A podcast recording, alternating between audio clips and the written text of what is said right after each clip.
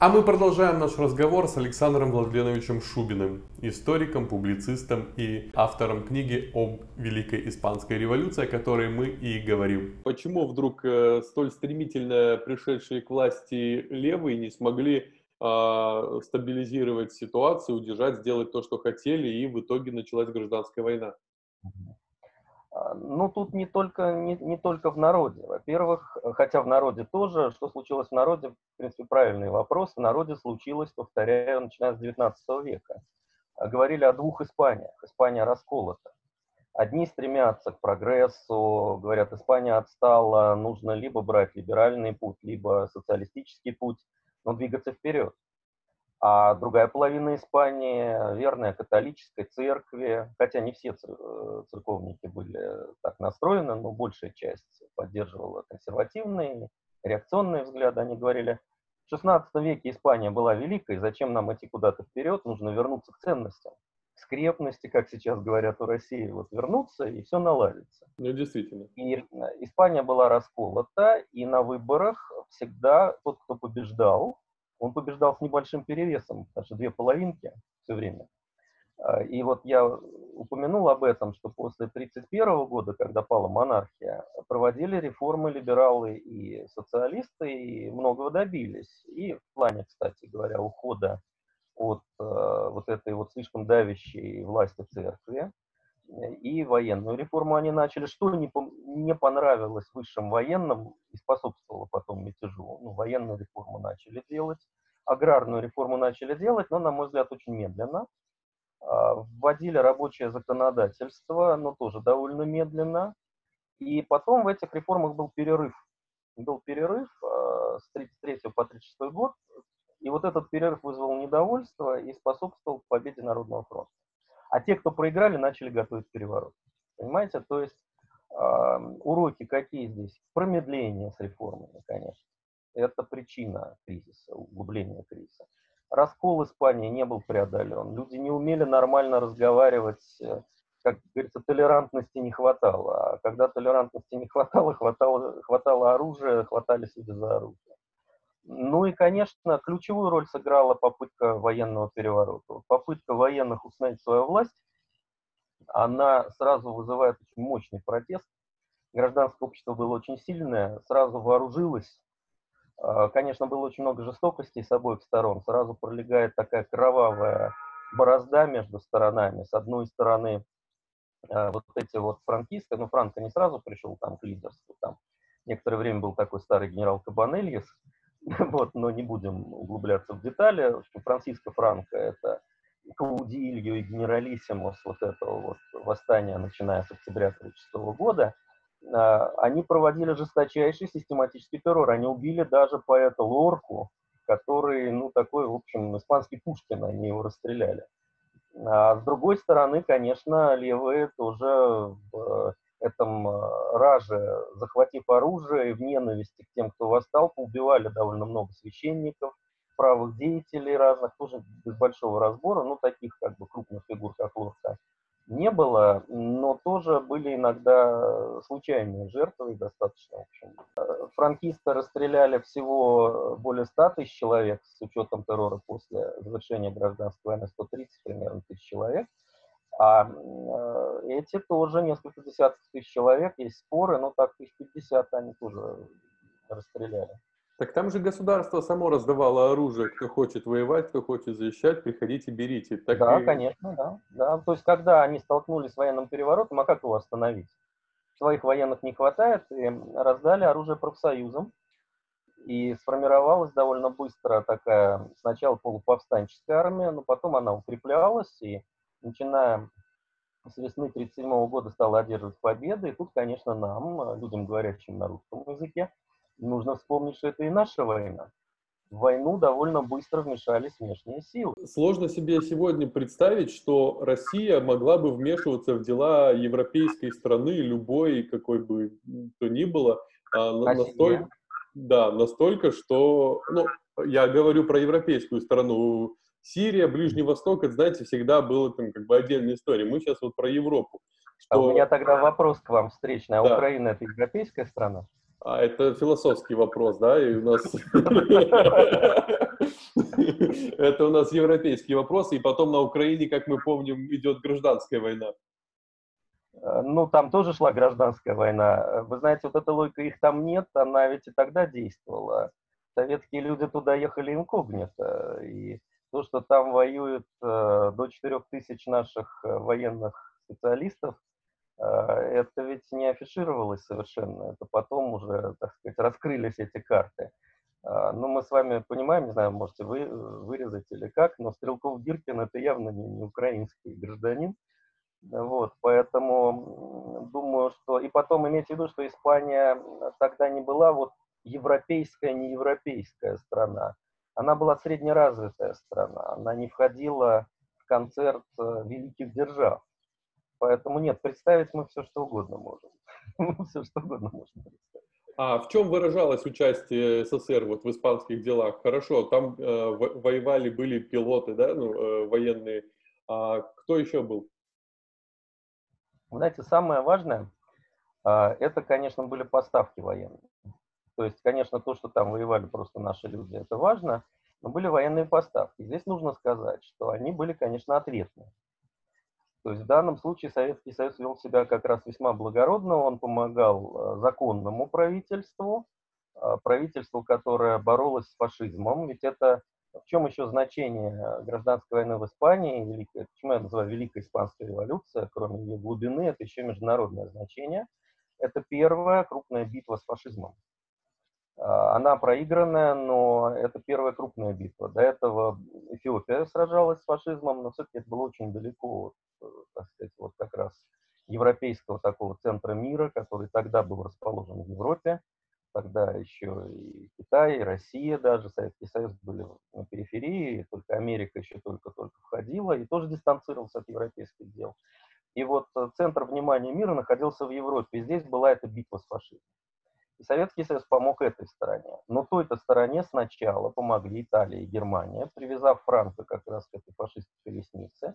Он, правда, хитрый был парень, он потом им не отплатил э, той же монеты во время Второй мировой войны, и, так сказать, отошел в сторонку, почти отошел, немножко помогал, но все-таки не стал воюющей стороной, но здесь это была битва именно с фашизмом. И когда об этом узнали Франция, Великобритания, они так боялись Италии и Германии с ними столкнуться в Испании, что они отказали Испанской республике в поддержке, хотя это было законное правительство, и Испания не могла закупать оружие. А Италия и Германия поставляли это оружие, а потом и просто войска стали направлять в Испанию на помощь Франко. Поэтому Советский Союз оказался главной надеждой Испанской Республики вообще получить вооружение. И был такой комитет по невмешательству, который организовали Франция и Великобритания, и Советский Союз, и Германия, все, все, и Португалия, которая сочувствовала Франции и помогала ему. Они все сразу приняли участие, что мы не помогаем. И все было секретно, вот этот принцип их там нет, он действовал уже тогда, все это говорили. А, но потом быстро выяснилось, что Италия и Германия просто игнорируют, просто игнорируют эти правила. Советский Союз заявил, что он не считает себя скованным этими правилами, хотя в комитете продолжал участвовать, они там были очень интересные дискуссии все. А в это время люди погибали, и с октября 1936 года начинает прибывать оружие, а, новейшие танки, которые были гораздо совершеннее итальянских танкетов. Э, самолеты И-15 и И-16, которые были лучше итальянских. Э, вот я говорил, что Испания была еще военным полигоном, там можно было сравнить, как какое оружие ездит и летает, да, и стреляет. А, ну, и артиллерия. Вот в этой книге вы можете полный список найти. Я нашел архивные документы, где просто есть сводка, сколько чего послали. И должен сказать, что мы послали больше в итоге, больше, чем Германия, но меньше, чем Италия. Но итальянское качество ниже нашего, а германское качество выше нашего, если говорить в среднем. А, Причем немецкие самолеты начали опережать нас только в 1937 году, вот Ме-109 появился.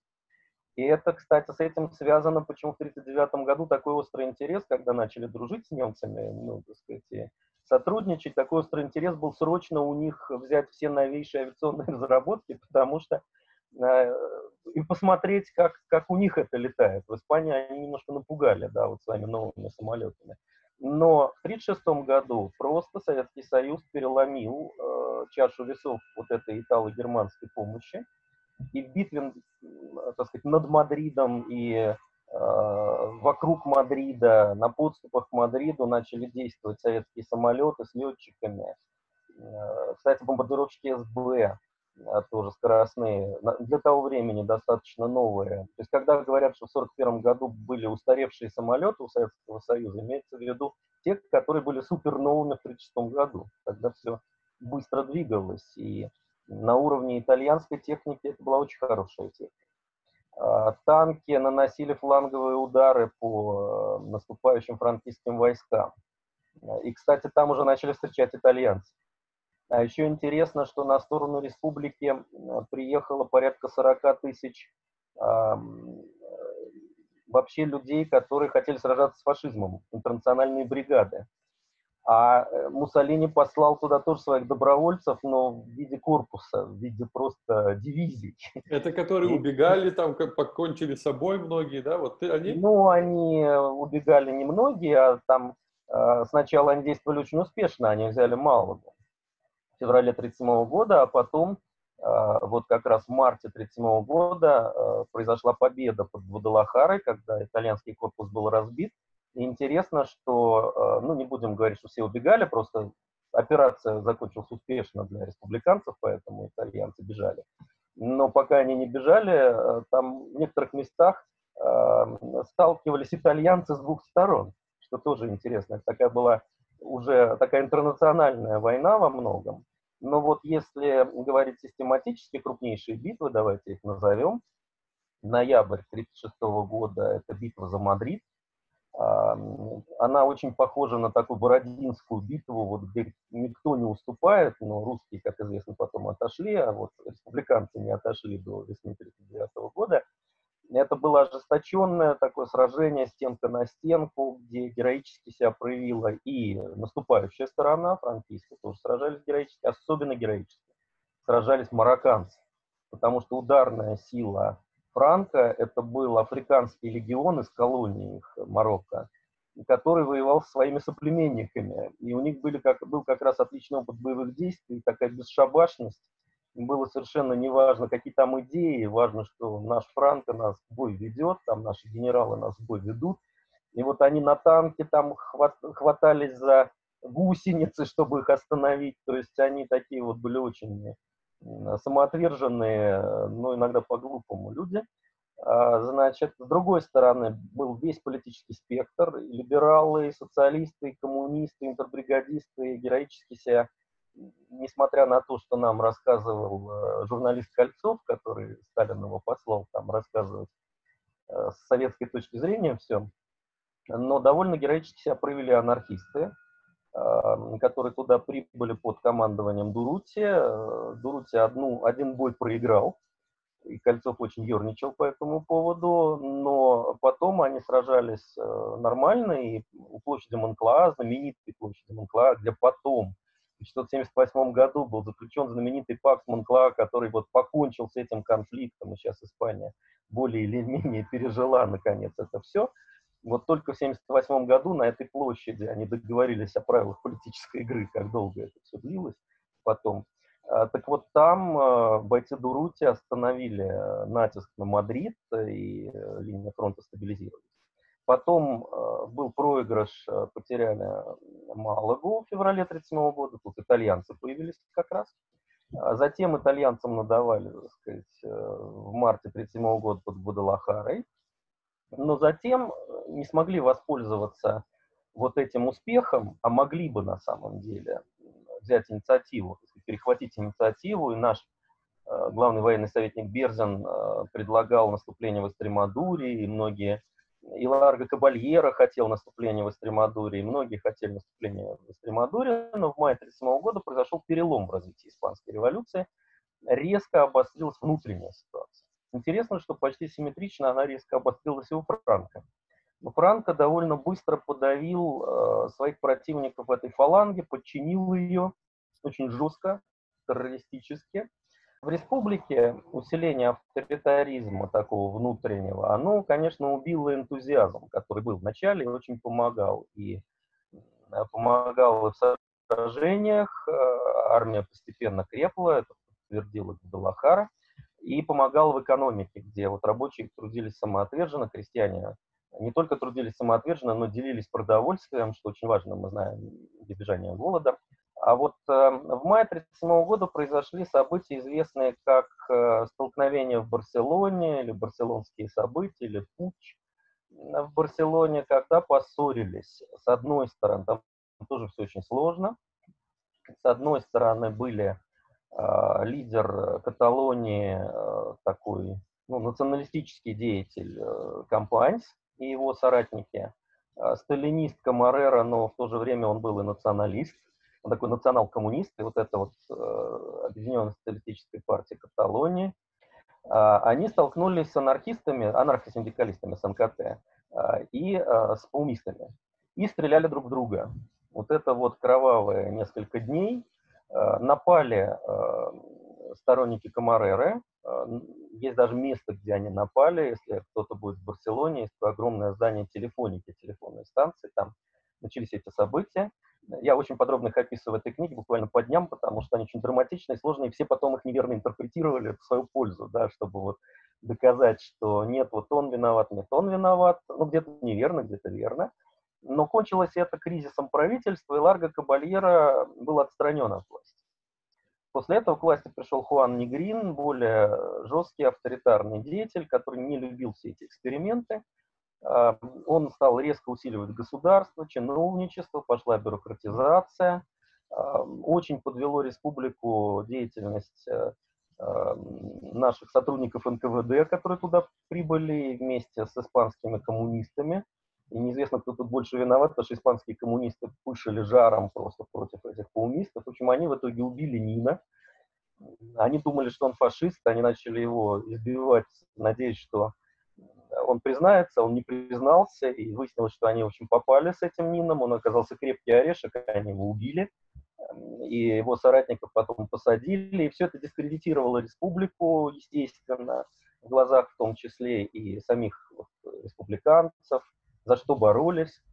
А, война пошла по сценарию, скорее, Первой мировой войны, таких тупых лобовых столкновений, где, конечно, Франко был сильнее, потому что у него более дисциплинированная была армия, а со стороны республики там больше ставили на энтузиазм, и такие элементы махновщины были. Когда говорят махновщина, говорят презрительно, но я изучал и Махно, и могу сказать, что это была одна из самых, Махно была одна из самых боеспособных армий гражданской войны. Поэтому то, что немножко получились у Махно, тоже было не вредно. Но вот в лобовых столкновениях, э, конечно, э, какие-то рейды, какие-то вот партизанского типа действия, они были невозможны. И когда вы читали э, «По ком звонит колокол», вот это там такая партизанская история, она на самом деле очень романтизированная, ничего такого Хемингуэй не видел сам. Э, и фактор, э, фактор партизанской войны как раз не был использован республикой, хотя могли бы. Потом, когда республика уже рухнула, партизаны сражались довольно активно до 1948 года, а потом еще немножечко дальше там отдельные отряды действовали чуть не до начала 60-х годов.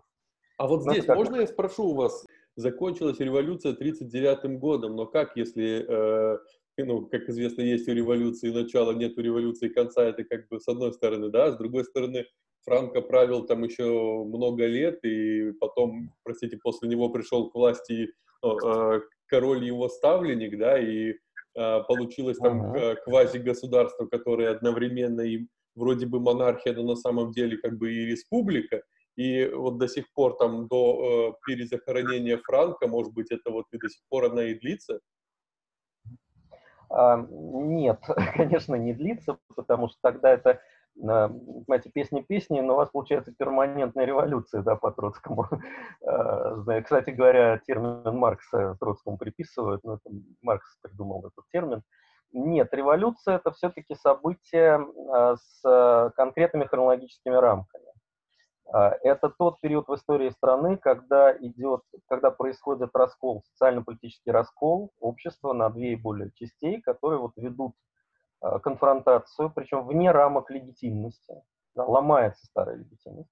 Они берут конфронт, э, ведут конфронтацию а, по поводу самих принципов организации общества. Ну, будем э, честны, Франко эту конфронтацию в 1939 году выиграл. Революция кончилась. Да, то есть э, республика была подавлена. Нельзя, кстати, говорить, что Франко это прям вот чистое возвращение назад. Революция никогда не возвращается назад. Ну, если она возвращается назад, тогда она просто повторяется вскоре. Вот в Испании в 19 веке так бывало. Но Франко создал э, мощный фашистский режим, то есть режим нового типа, это не старая монархия, и поэтому он и продержался так долго. И потом он, кстати, очень эффективно маневрировал. То есть вот он оказался той стеной, которая, будучи сильно надломленной революцией, потом себя все-таки разбирала. То есть сначала вот этот вот фашистский режим подавления, фалангистский режим подавления, потом фашизм вышел из моды под грохот э, советских орудий в 1945 году. И Франко тут же стал всем говорить, что нет-нет, он так это без попутал, хотя фаланга существовала до его смерти, но ее власть уменьшалась, и здесь наши народы, интересно, вот как революция очень похожа, согласитесь, ну масса параллелей. Просто, условно говоря, победили, вот белые не могли победить в ходе гражданской войны, у них слишком слабая была социальная платформа. А вот если бы они были бело-коричневые, то бог его знает, потому что Франко взял на вооружение передовые для своего времени методы контроля за массами, массовой мобилизации, социального регулирования. Он вел социальное регулирование. Вот он и реализовал тот фашистский путь социального государства, который рухнул в Италии и Германии, потому что просто они проиграли войну. И вот он шел этим путем, постепенно демонтируя эти структуры и переходя к обычной западной модели. Экономически он интегрировался в Запад и королю осталось только сделать это политически, что тот сделал достаточно эффективно. Если бы его не нынешнее позорное бегство, он бы остался в истории как весьма такая славная фигура. Ну вот он, э, у меня даже статья есть на эту тему, он плюнулся из биографии сейчас. А, конечно, испанское общество сохраняет черты этого раскола, как и мы тоже спорим там. А, это Зюганов все время мирится с белыми там и говорит, что они прекращают гражданскую войну, ну, потому что я уже не знаю, Зюганов, по правее правых некоторых. Вот. Но а, если говорить об исторических традициях, советская, антисоветская, это у нас в культуре уже зашито. Но гражданская война кончилась, и, а, так сказать, идейная борьба продолжается, а революция – это раскол общества, это крах легитимности, и вот новая легитимность установилась. 1939 году в Испании, и затем она трансформировалась постепенно в нынешнюю испанскую легитимность. И когда сейчас они спорят, они все-таки не убивают друг друга, слава богу. А, Но вот есть это еще, да, потомки спорят, у них тоже, как у нас потомки спорят, кто... Потомки спорят, потом могут быть люди, которые, может быть, их предки были на другой стороне, но их идеи другие. Ну, как у нас. А, сейчас э, с экономическим кризисом обостряется эта ситуация, и не случайно Франко вынесли. Это был долгий процесс, но понятно его политическое содержание. На выборах, кстати, сейчас в Испании усиливаются края. Вот Вокс, с одной стороны, они многие практически реабилитанты Франка, а Подема, с другой стороны, это вот люди примерно идеологически соответствуют этой старой испанской социалистической рабочей партии, так сказать, они ближе к Ларго Кабалье. Анархисты, кстати, вот в 70-е годы, когда этот переход происходил, они, когда вышли из подполья, они были очень влиятельны.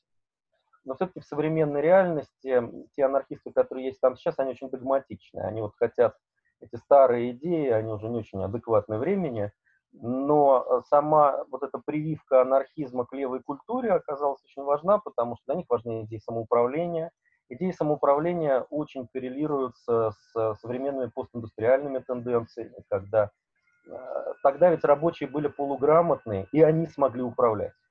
А сейчас рабочие по своей грамотности, по интеллектуальному уровню могут быть гораздо выше э, менеджера.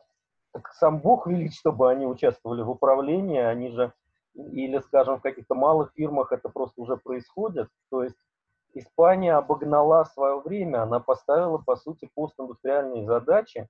Франко это подавил, отбросил страну назад, жестко ее держал, постепенно она вернулась вот на общеевропейский уровень. Но то, что испанская революция дала человечеству, это потом влияло на югославский эксперимент, кстати. Тито ведь, э, он был в Коминтерне тогда, и они все наблюдали, что происходит в Испании. Это влияло даже на какие-то идеи перестройки через югославский эксперимент, но перестройка закончилась неудачей. Она была такой ранней революцией, она ударилась об стену, и отскочила от нее. Но это не значит, что мы не должны преодолеть эту стену. Вот этот барьер э, индустриального общества мы должны преодолеть. Поэтому если мы снова будем это делать, ну, более умно, чем в 80-е годы, то мы должны брать и опыт самоуправления на всем его протяжении. Здесь испанский опыт, он весьма актуален, он перспективен, это опыт 21 века во многом. Поэтому я считаю эту революцию э, таким вот, у меня заключение называется к этой книге «Звездный час Испании». То есть Испания заставила весь мир на себя смотреть, во-первых, то есть она была в центре внимания, она дала совершенно новые идеи, новые пути. Она стала полигоном не только оружия, но и идей. Она показала и трагические уроки, от чего нужно уходить. Вот, в частности, это невозможность договориться людей, которые даже близких взглядов. Смотрите, они там убивали друг друга, люди, которые в идейном спектре просто соседи. Сейчас посмотришь на некоторых э, политических деятелей, там, слева или справа, они в основном воюют с теми, кто рядом с ними идейно, их пытаются уничтожить идейно. Они воюют с самим злом. Но это и опыт Народного фронта, когда сумели объединиться с широким спектром, пойти проводить преобразование и спасать, так сказать, республику нашествия фашизма. Поэтому это неистощимый кладезь идей, это, кстати говоря, все-таки наше участие, это часть нашей истории. А, ну и что, так сказать, в заключение сказать, читайте книгу, Спасибо. А вот я еще спрошу, как касательно книгу. Вашу-то книгу мы прочитаем, а вот Хемингуэя стоит исключительно воспринимать как художественную литературу, я понимаю? Ну, Хемингуэй, э, у него есть очерки ведь об, об этих событиях, статьи, он же корреспондентом там был, и они хороши. А, ну, эта история, она такая, это ему напели, так сказать, эти романтические рассказы. Ну, возможно, что-то такое могло быть, но это как сказать, это не типично для этой войны. Если вы хотите понять эту войну, читайте Хемингуэя, но читайте что-то больше. А вот кого я очень рекомендую, и кого я там прямо в эпиграфы выношу, очень тонкий наблюдатель и мудрый наблюдатель, это, конечно, Эренбург. И он, кстати говоря, о Хемингуэе там много пишет, они там дружили, так сказать, общались. Эренбург э, очень хорош. Хуже Кольцов, очень идейно заштампованный. Эренбург написал все-таки уже в оттепели, более откровенно – но как источник кольцов, сложный источник, который нужно критиковать, тоже годится. Но э, я со своей стороны, конечно, погружался и в обширную литературу, и на испанском языке, и на английском языке. Э, люди работали, десятки специалистов с, с архивами, с материалами, чтобы понять, что там было. И э, я проработал наши архивы здесь, э, отечественные, которые очень много сообщают э, даже того, что испанцы не знают об этой войне, потому что мы очень активно не участвовали, очень много наблюдений, интересных наблюдений от наших людей, иногда анонимных, мы даже не знаем, кто автор этих сообщений, но какие-то детали, они просто потрясающие. Вот еще эти параллели с нами, конечно, скажем.